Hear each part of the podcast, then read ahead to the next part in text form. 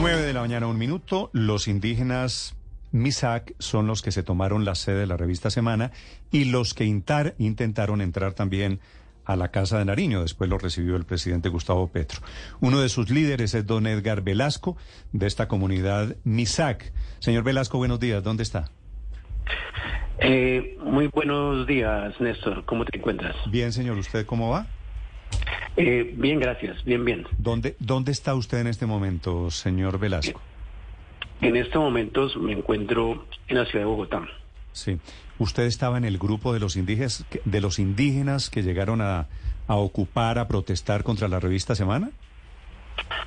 Sí, ahí estuvimos en el marco de la decisión colectiva del Movimiento de Autoridades Indígenas del Suroccidente, AISO, que la conforma el pueblo Misac, el pueblo Nasa y el pueblo Pijao de ocho departamentos de Colombia.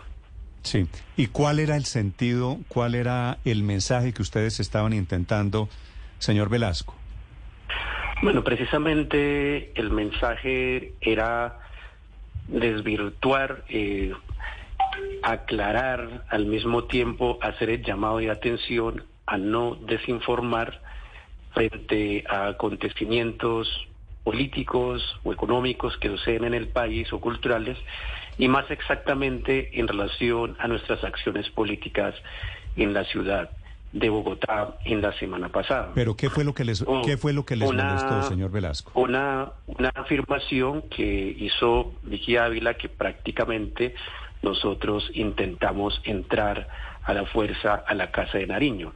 Así que, mejor dicho, decía que intentamos prácticamente casi tomar la Casa de Nariño, algo que nunca fue cierto y creo que es muy importante que antes de hacer aseveraciones, afirmaciones, pues muy importante llamar, ¿no? O sea, tan, tan, tan sencillo como es llamar, preguntar, investigar y de manera objetiva poder dar una noticia sobre lo que acontecía en ese momento. Pero sin embargo, sin preguntarnos, ya afirmó que íbamos a entrar a la Casa de Nariño cuando no fue así. Entonces, incluso pues, si no ahorita es- en tu presentación nos dices que nosotros intentamos entrar a la Casa de Nariño y que por eso el presidente Santos no recibió, pero nosotros, digo Santos, Petro, digo eh, el presidente Petro, Petro, sí. El presidente Petro no recibió, pero nosotros no intentamos entrar a la Casa de Nariño y tampoco No nos hemos reunido, A ver, se- tampoco va- nos hemos reunido Velasco, con el vamos- presidente Petro este fin de semana. Vamos no por es partes. tampoco eso. Vamos por partes. Sobre el intento de ingresar a la Casa de Nariño, ¿no es cierto que ustedes llegaron tumbando vallas?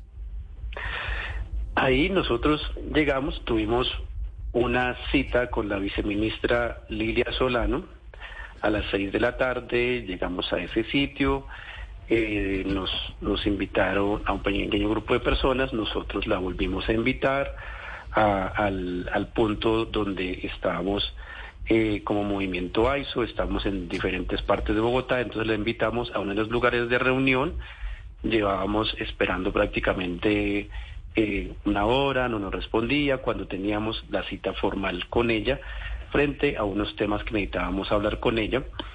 Y luego nosotros ingresamos, pero no fue a la Casa de Niño, fue a una cita que incumplió la viceministra, en ese momento la viceministra Lilia Solano, frente a unos temas que necesitábamos hablar con ella. Entonces, eso, por ejemplo, fue lo que debió comunicarse y no lo que se comunicó, que es prácticamente tomarse Pero- la Casa pero, señor Velasco, no tiene nada de cierto. Señor Velasco, ¿ustedes no llegaron esa noche a la puerta de la Casa de Nariño? ¿Los videos no los muestran ustedes en la puerta del Palacio Presidencial, No, afuera de las ahí- rejas? No, ahí la, el- los videos donde estamos, ahí es prácticamente en la esquina de la alcaldía de Bogotá y del Congreso. O sea, de ahí todavía hay varias cuadras hacia abajo, hacia la casa No, de hay Nariño. media- hay Ahí no es media la cuadra. casa de- ahí no Sí, es la casa de Nariño. pero luego, luego ustedes no llegan a la puerta de la Presidencia de la República. Nosotros nunca llegamos a la puerta de la presidencia de la República, ni siquiera al Ministerio del Interior. La más cercana ahí es el Ministerio de Cultura, ni siquiera el Ministerio de Cultura. Entonces, esas afirmaciones, por ejemplo, son Pero, señor- muy peligrosas señor porque prácticamente es incitando a tomarse el Palacio Nariño cuando nosotros no estábamos haciendo eso. Señor, señor Velasco, eh, ¿y qué pasó con las épocas en las que uno pacíficamente, si alguna información de un medio de comunicación no es cierta, ustedes tienen un dere- unos derechos, mandan una carta y exigen una rectificación y demuestran que lo que se está diciendo no es cierto? ¿Eso ya no se usa? Claro, eso se puede, eso se puede usar, pero sin embargo, una noticia masiva en un país como el nuestro y más de una revista, pues como con la influencia que tiene el país como lo es Semana, pues hacer ese tipo de noticias. Yo creo que lo más sencillo, antes de que nosotros estén enviando una carta, lo más sencillo es más bien llamarnos y preguntarnos, investigar qué es lo que está pasando para que no haya necesidad de cartas. Yo puedo estar de acuerdo con usted en eso, señor Velasco, pero le repito la pregunta y en consecuencia la, la decisión debe ser acudir a las vías de hecho. Quiero entender cómo funciona la mentalidad de ustedes. Entonces, dijeron algo de nosotros que nos parece que no es cierto. ¿Vamos a tomarnos la revista semana? ¿Es más o menos la forma de, racionar aquí? Bueno, la mentalidad de nosotros funciona como cualquier ciudadano de este país, en donde existe una constitución política y en donde existe un derecho fundamental a la protesta. Entonces, en ese sentido, nosotros ejercimos el derecho fundamental a la protesta frente a una mentira que se estaba diciendo de nuestro movimiento y sobre unas intenciones que no teníamos y prácticamente estaban afirmando por nosotros, eh, queriendo utilizarnos, como por varios medios se ha dicho, de borregos y no precisamente por Petro, sino por ese medio de comunicación para un fin político que es querer demostrar al país que se puede tomar la Casa de Nariño cuando no es así. Entonces, en ese sentido, yo creo que es más importante informar bien que luego estar, eh, digamos, exigiendo que se aclare mediante una carta porque la noticia ya esto ya se hizo el daño y creo que ese daño se puede corregir haciendo una buena entrevista, una buena investigación, pero hasta el momento, por ejemplo, nosotros de Vicky Ávila ni siquiera hemos recibido la primera noticia para aclarar este tema, simplemente ella su contó su versión, Velasco. y hasta ahí llegó y esa versión sigue andando. En su opinión, ¿la protesta de ustedes fue pacífica, de, entrando, irrumpiendo en, en el edificio de la revista Semana?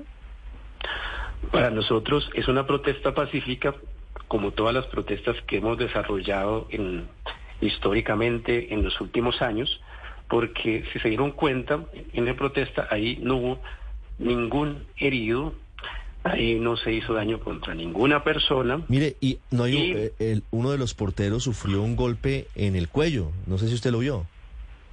Ahí si se dan cuenta, muy claramente se ve en el video, uno de los porteros tiene un perro y lo único que hace la gente es tratar de controlar, es vigilante para que el perro no pueda eh, atacar a la gente porque se dieron cuenta, también entramos con niños, con mujeres y con mayores y pues es muy difícil que se pueda afirmar que entramos en un acto violento. Controlar al vigilante fundamentalmente es golpear al vigilante o, o, cómo, o cómo sufrió la lesión en el cuello.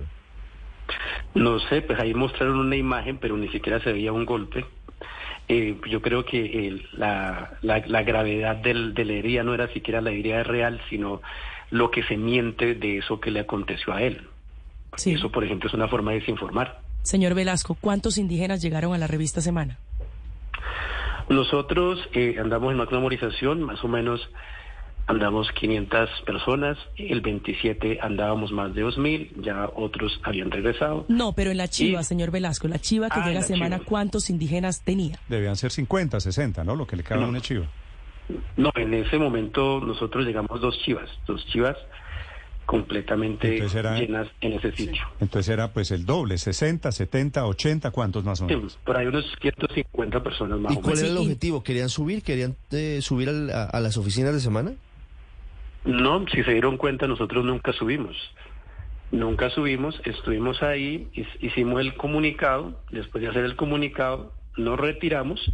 Incluso cuando llegó el SMAT, nosotros ya no estábamos ahí en la, en la revista, nosotros ya nos habíamos retirado y ahí no hubo ningún enfrentamiento ni con el SMAT ni con ningún funcionario ahí sí, señor Velasco. fue una protesta totalmente pacífica. Usted, usted intenta, y es lo que entiendo, minimizar un poco el golpe que recibió el vigilante.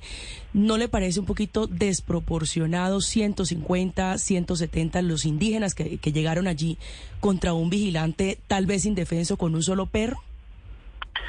Pues a mí me parece más desproporcionado mentirle al país, más desproporcionado llegarle a toda una audiencia en todo el país como hace un rato me entrevistaban, que por qué nosotros estamos entrando sin permiso, pero por qué se entra, por ejemplo, en todas las casas del país a desinformar.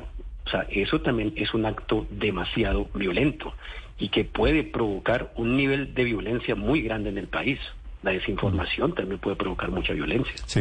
Eh, Entonces, en ese sentido, yo creo que hay que preguntarse también qué es violencia y qué tipos de violencia.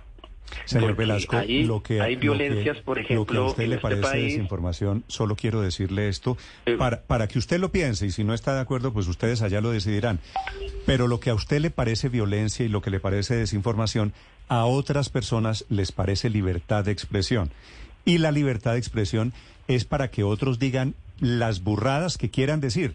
Y entonces, eh, ¿sabe cómo se decanta eso? El que quiera leer las burradas compra las burradas o está de acuerdo con otras burradas. Eso se llama democracia y eso se llama libertad de expresión. Señor Velasco. Bueno, yo creo que libertad de expresión no es escribir burradas. Libertad de Es que expresión a mí no es me escribir interesa, artículos con objetividad. Velasco, eso no es y lo la que yo libertad creo de expresión no es decirle mentiras al país.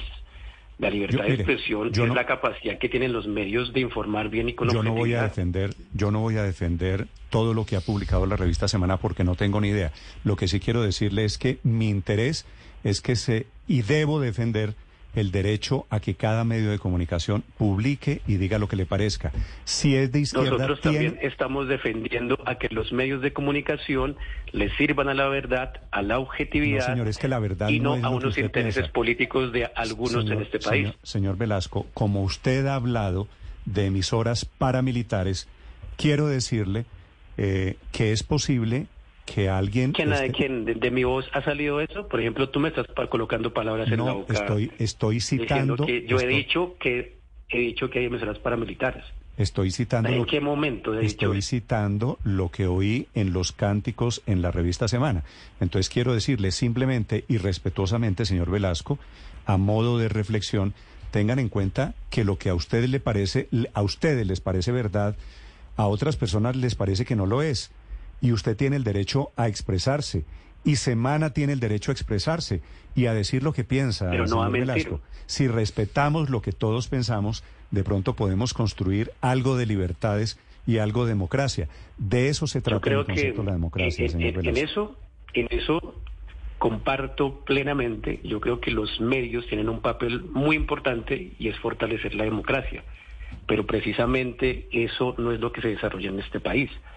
Porque, por ejemplo, eh, en el gobierno de Uribe, o sea, la- las maravillas de la seguridad democrática, pero sin embargo se habían asesinado más de siete mil personas que jóvenes inocentes, empobrecidos, haciéndolos pasar por guerrilleros.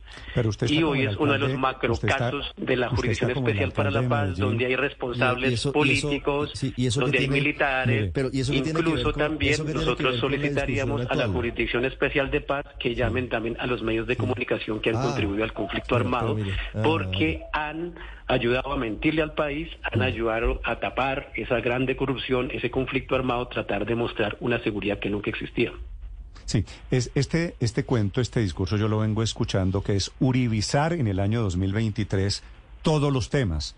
Eh, yo creo que Uribe Y, debería ser un y en ese, y en ese año Uribe, para él todo las FARC. Eso Todos los indígenas eran FARC, los campesinos Señor- eran FARC, los estudiantes Velasco, eran FARC, los sindicatos eran FARC, ese los gobierno- trabajadores eran FARC. ese Esa es una terminó- narrativa, por ejemplo, que daña mucho. terminó hace mucho tiempo. Superemos a Uribe y hablemos de lo de ayer. No, es un poquito- ejemplo que estoy colocando. con un poquito, un con un poquito de sensatez. Si le parece que yo le estoy diciendo algo, algo desmesurado, pues le pido disculpas. Lo que le estoy diciendo es cada uno tiene derecho a expresarse. Usted tiene una opinión, otras personas tienen una opinión diferente. Su opinión no es más válida que la de otras Yo personas. le pregunto cuál es el límite de la libertad de expresión. El límite, O sea, o sea, que uno en nombre de la libertad de ¿Sabe cuál expresión es el puede hablar mentiras, No. puede mentirle al país. ¿Sabe cuál es el límite? puede La desinformar al verdad, país. la verdad, Sí, sí, el rigor, la responsabilidad. verdad y no es desinformar.